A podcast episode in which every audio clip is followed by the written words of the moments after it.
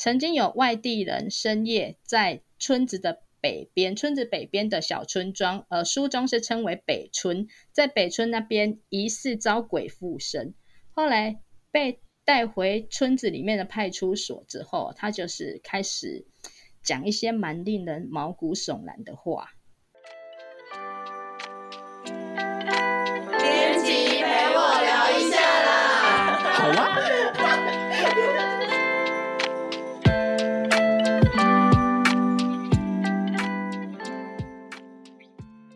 嗨，大家好，我是 Spring。今天编辑陪我聊一下作者特辑呢，要叫我们要介绍的这位作者，他带来了他的新书作品。那在介绍他出来之前呢，我想用几句话把这套书的看点把它点出来，然后让听众可以很快速的先知道说，哎，这是今天要介绍什么样的书。那在呃这个书籍的规划上面，我们有抓了两个很大重点，就是第一个是第一套。深度结合在地民俗历史的台味惊悚长篇小说，那编辑在上面有写啦，就是中国有呃诞生《盗墓笔记》嘛的寻宝小说，那台湾部分他觉得啊，终于有属于台湾的恐怖冒险小说了，因为里面有结合了日本剧台、灵异体质、防空洞，还有一些宫庙文化等等，这一部就会成为独一无二台湾式的惊悚套书。那另外一个看点呢，就是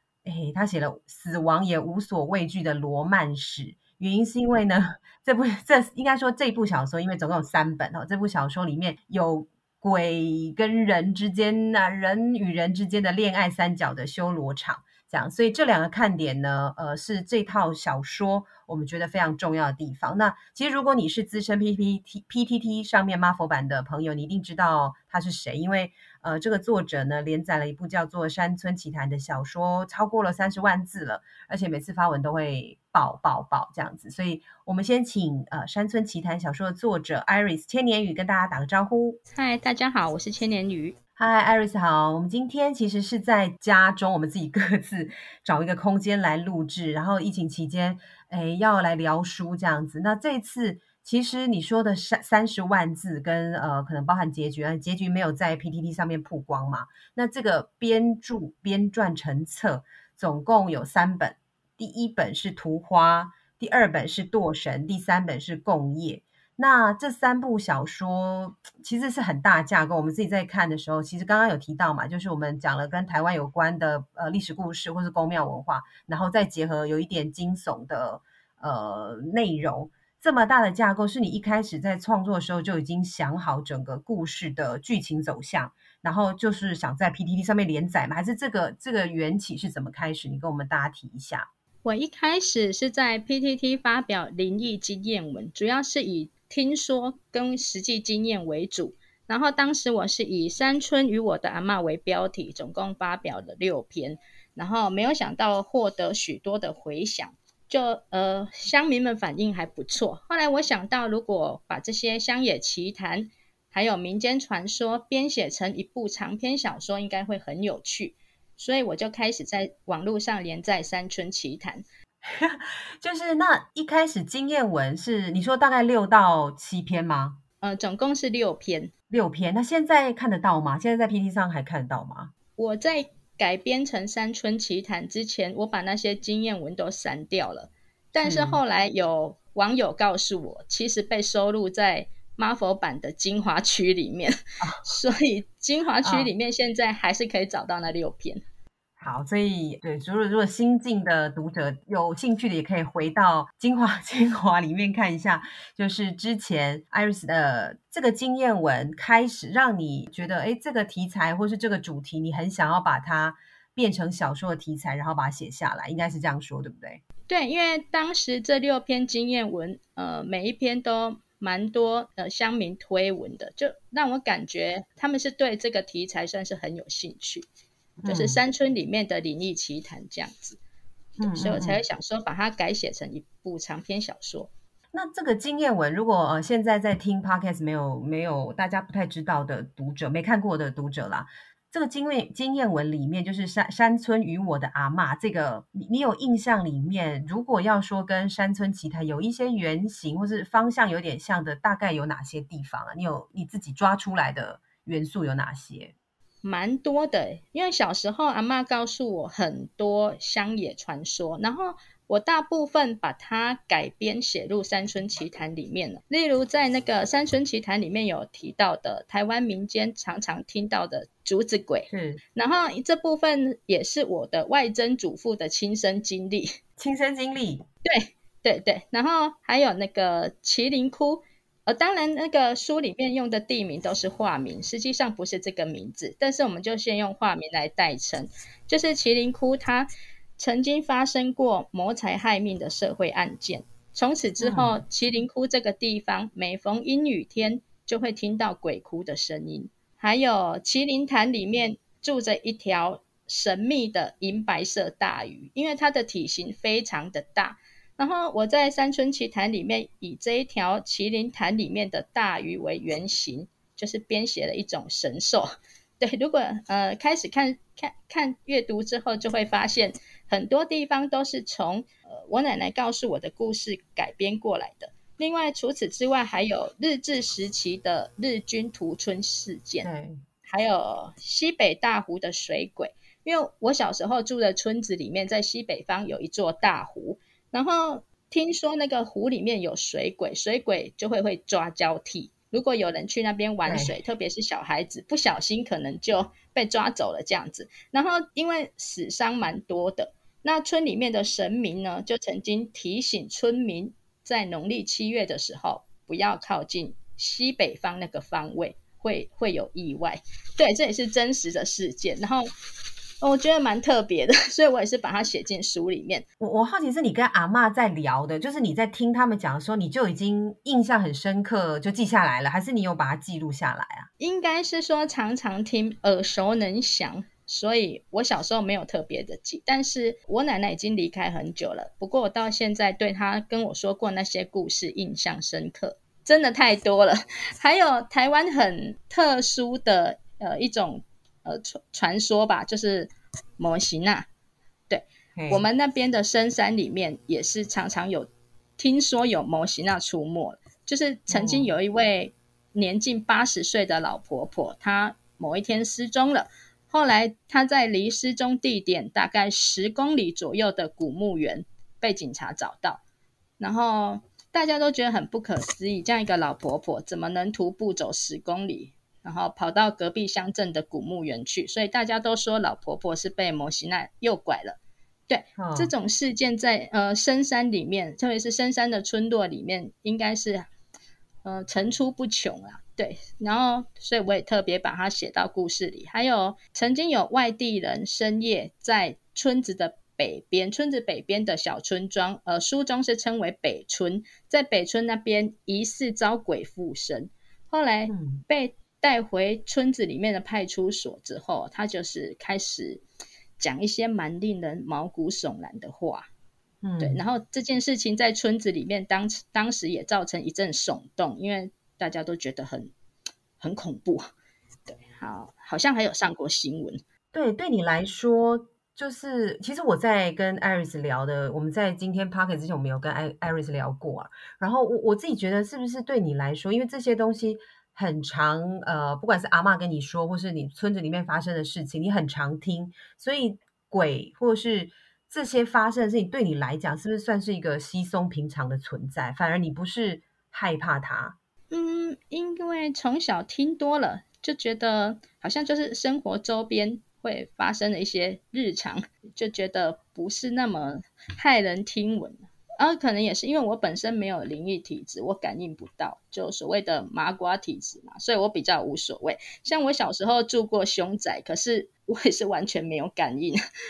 所以这个才是，或许这个就是让你写把这个阿妈讲的故事，你你觉得很有趣啦，应该是说你印象深刻，然后写下来，而且这也是你日常会常常遇到或听到村子里面发生的事情，就把它集结下来，然后。呃，其实中间你还做了一些田野调查，因为我觉得，譬如说，我们等下一集一集来说，呃，它内容大概在讲什么？因为譬如说，像主角里面，它就会有，譬如说有鸡童的那个，就是它有它的体质就是一个鸡童啦。然后另外是除了鸡童这样子的，譬如说主角男男主角阿凯是这样的，另他算是有这样的体质。那之外，其实。不管是呃中间出来的，像我们等会讲到第二集就出来的日本神明这些等等，你自己有有跟这些人这样子体质的人聊过吗？或是你怎么搜集这些应该说特殊的人，他们怎么去面对这个世界，或是看待事情？你有是怎么做什么田野调查？嗯，因为我们的亲戚里面本身就有神明的机身，然后从小就是在宫庙看他。呃，为神明办事，甚至是他所谓起机的那种情况，那我是觉得真的是从小看多了，就觉得会习以为常。所以除了呃，应该说男主角他他有一些原型角色啦，那小雨他的原型是不是小雨原型算是你自己吗？在某个程度上，不是，那是我。之前在当编剧的时候的一个同事哦，所以你每一个角色其实他可能有一些形象，不管是外形或是个性，可能都有拆分成不同的亲友啦，应该是这样讲，然后再把它呃放入山村奇谭里面的每一个角色。好，那我想知道现在应该大家对于每一部。到底在，譬如说，其实你在定这个书名，除了《山村奇谈》这个书名的每一部、每一集里面，你都有各给一个命名。那我觉得这个命名在我们自己看小说是非常有感。譬如说，像第一部你提到，呃，第一部叫《图花》，这个命名的由来是你一开始为什么会想要用“图花”来总结这一第一集呢？第一集“图花”，“图花”是日语，它的意思是开花之后不结果就凋谢的花。表示徒忙一场，无济于事。那在第一集中，一开始女女主角呢带着编辑部的同事回到小时候住过的深山村落，其中一位同事误闯传说中闹鬼的防空洞，结果受困在里面。女主角为了把他救出来，就四处奔波，可是结果是徒劳无功的。所以在第一部。就取了这样的名字，表示他很努力的去试图做一些事情，可是目前他还没有得到回报。好，我们刚刚在一开始有讲到有两个看点，一个看点还有是罗曼史的部分，所以其实，在第一集的时候，那个男主角是不是就已经有出来了？嗯，对，在青梅竹马中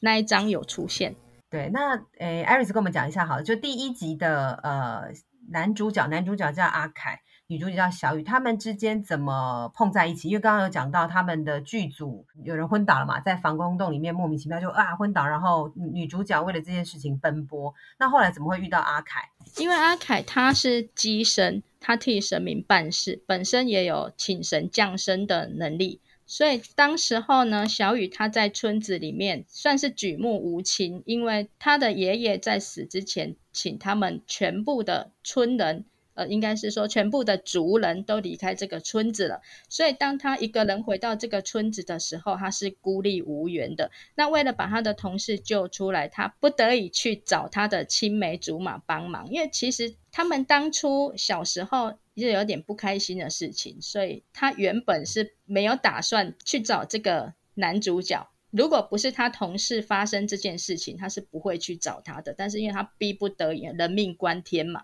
所以他才去拜托他的青梅竹马帮忙，然后蛮令他意外的是，小时候很讨厌他的阿凯却鼎力相助，所以他们这一段就反正他们的缘分就这样牵起来嘛。所以，呃，应该说第一集的时候，男女主角就都出来了，然后包含到其实，在末你刚刚讲到那个徒劳无功、那个没有结果的这件事情，所以才。呃，在第一部的部分，我们取了一个图花的这个名字。那到接到第二集好了，因为其实，在第一集的结尾的地方，其实有一个那个就算算女鬼嘛，就是她跟呃小雨的主管有一些关系这样子，然后有出现了一个对，有出现了一个呃新的角色。那这个新的角色，他就会接续到第二集堕神的。这个内容里面，那堕神里面一开，其实我觉得这名字我很喜欢啦，就是我们在特殊版本的那个插画上面也有也有这个形象。那这个堕神，他是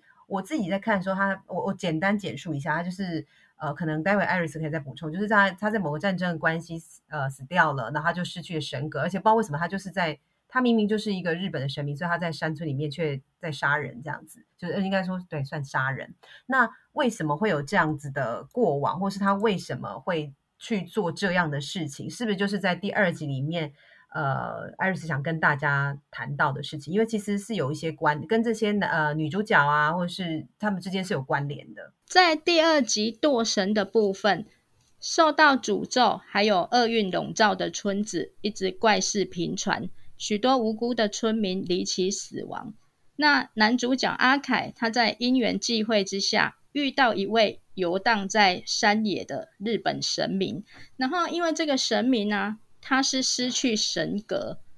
然后坠入魔道的，所以称他为堕神。因为他已经坠入魔道，所以才会做出一些他自己已经没有办法控制的事情。那也等于说，之前村子发现一发生一连串不幸的事，都是跟这个堕神有关系的。哎，艾瑞斯，我问一下这个，因为刚刚有提到，其实你蛮多角色或是呃背景，都是不管是你，其譬如说你住过的地方，或者是。呃，亲友的原型，或者是你看到一些社会事件，这个日本神明的出现是跟你你有看过什么有关吗？还是这个就是你觉得哎很有趣的？对对，台湾其实蛮多神社的，因为呃日本刚开始统治台湾的时候，他开始试图引进他们的宗教来取代台湾原有的宗教系统，所以一开始到处设了很多大大小小的神社。不管是官方的神社，还是自己民间信仰的式神神社，都很常见。那后来一改朝换代了嘛，因为政治因素，这些神社现在好像都看不到了。唯一保持比较完整的，应该是在桃园虎头山那边的桃园神社。那其实，在那些神社被拆除之前的日治时期，台湾到到处那个神社是还蛮常见的。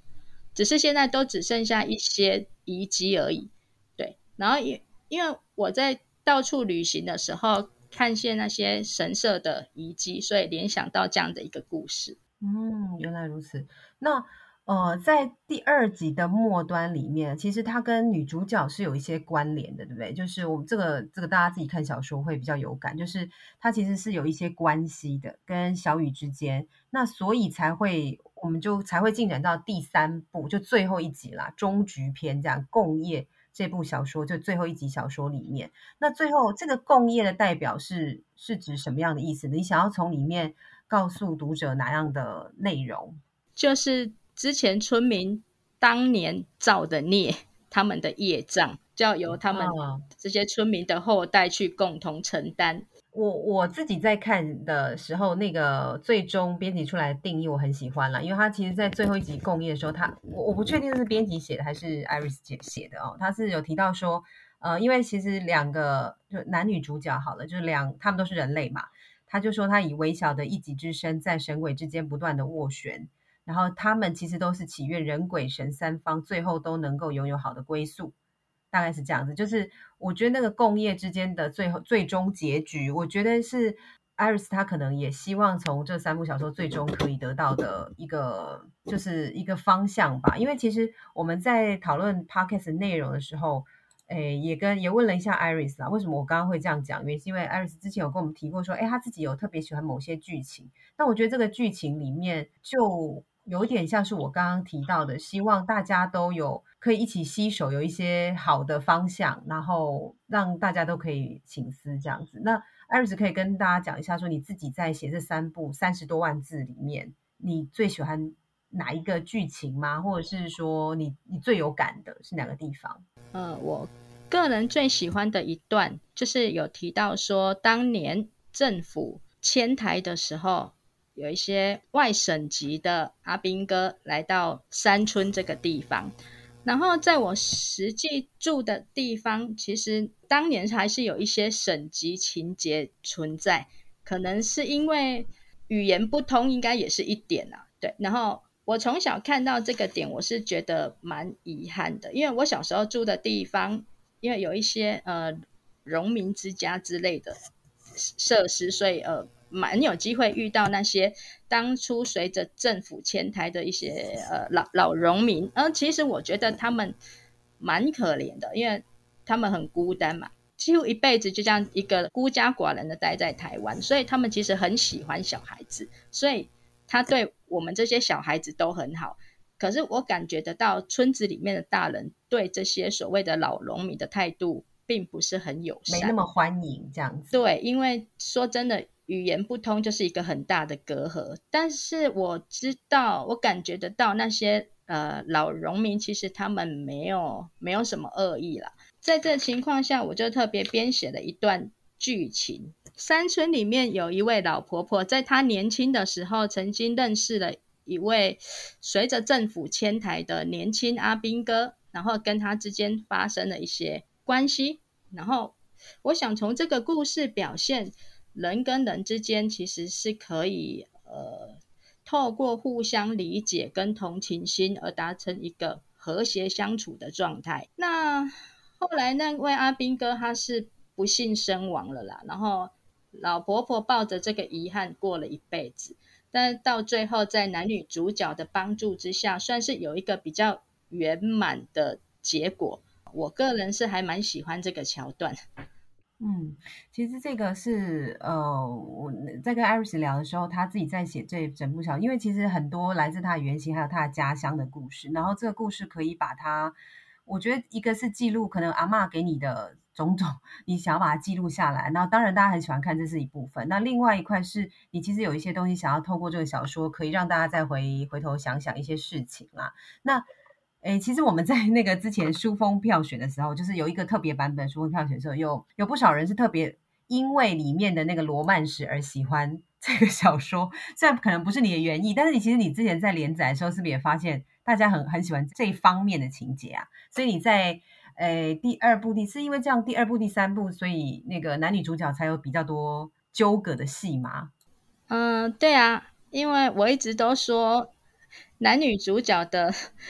他们的故事发展是应观众要求，因为我想这是灵异小说嘛，呃，原本是没有打算琢磨那么多在爱情故事，但是我意外发现还蛮多人很喜欢。应该也不能说是一对啦，因为其实最初设定的男主角并不是阿凯，阿凯，而是而是呃小雨身边的那位上司组长。但是后来，嗯，对，因为就是某些不可抗力的因素，就就变成现在这个样子。但因为我觉得，呃，读者喜欢那就好了。哎，我我其实自己对那个艾瑞斯很好奇，是因为我在看的，我我应该是我们内部在讨论的时候，感觉你的文笔跟你的写作风格，其实应该是写了很长一段时间。这应该不是你的第一部小说，这应该在你之前你就有很多呃写作的作品，对不对？只是不是这个方向，不是这个类型的。对我从高中的时候就开始写言情小说，对你二十几本写的写的很多。但是那，是高中的时候不成熟的作品啊，对啊，因为跟之前的出版社签约的时候，我甚至未成年，要监护人代签，所以我对我那时候作品是蛮不成熟。然后，呃，那时候被赶鸭子上架，因为当时算是言情小说的黄金时代，所以出版社一直在催，一直在赶。通常最夸张的情况，一个月之内要写两本，那那时候快逼到快要疯掉。所以我上大学之后，我就。不写了，我宁可去当家教，甚至去学校的各部门去攻读，我就是不要再写言情小说了。对，可是可能是因为这个经历的影响，造成说我就算在写灵异小说，还是会有一点点比较言情的部分。然后刚好这部分还蛮受欢迎的，对，所以我就应观众要求这样。这个部分非常受欢迎，其实我们在看的时候才会发现说啊，原来你之前有这么长的写作历程，然后所以你其实把那个应该说你暗藏在里面了，所以大家特别有感，甚至已经这个言情部分已经练习很久了，所以那个罗曼史部分难不倒你。主要是除了他本来在那个剧情呃台湾惊悚或者乡野奇谈这边觉得很有趣之外，加了他们的爱情戏就会很有感情。很有感觉这样子，那呃，今天非常谢谢千年雨跟我们分享《山村奇谈》的创作历程哦。在这次出版之前，哎，我们特别有在三彩的 FB，然后还有应该是在 PT 原创版有有有公布嘛，就是这个封面的票选活动。不过这个封面的票选呢，其实是有两个版本啦，因为呃，我们当初就有一个是比较插画版本的，因为我们那时候在想说，啊，会不会有在内部我们三台内部讨论说，会不会有呃 PTT。读者群以外，或者年纪更小一点，不太知道 PT 这个这个论坛人喜欢这部小说这样子，所以我们特别有找一个插画家帮我们换了一个奇画奇幻插画版。那另外这个插画版只会在垫脚石通路独家的贩售，那一般的读者呢都可以呃，譬如说 PT 可能。大家很常看的，很已经看过连载的，也可以选择有山村风的长寿版本。所以这两个版本，如果大家各有喜好来看，大家喜欢哪一个，都可以去呃不同书店去找寻这样子。那这这两款呢，我们都会在六月二十四号的时候预购，七月一号的时候正式出版。所以如果有想要了解更多山村奇谈的新书内容，可以点击本集节目的资讯栏，也欢迎大家留言跟我们分享你的看法。那最后我们请 Iris 跟。哎，你的听众或读者讲几句话，然后我们就结束了这个编辑陪我聊一下时间。呃，非常感谢大家的收听，不管是呃有没有看过《山村奇谈》的新旧读者，我都希望你们可以从这一本书里面获得一段美美好的阅读时光。那我在这里特别要感谢三彩文化给我这个机会，是非常的感谢，谢谢，谢谢大家。那我们编辑陪我聊一下，下周见，大家拜拜。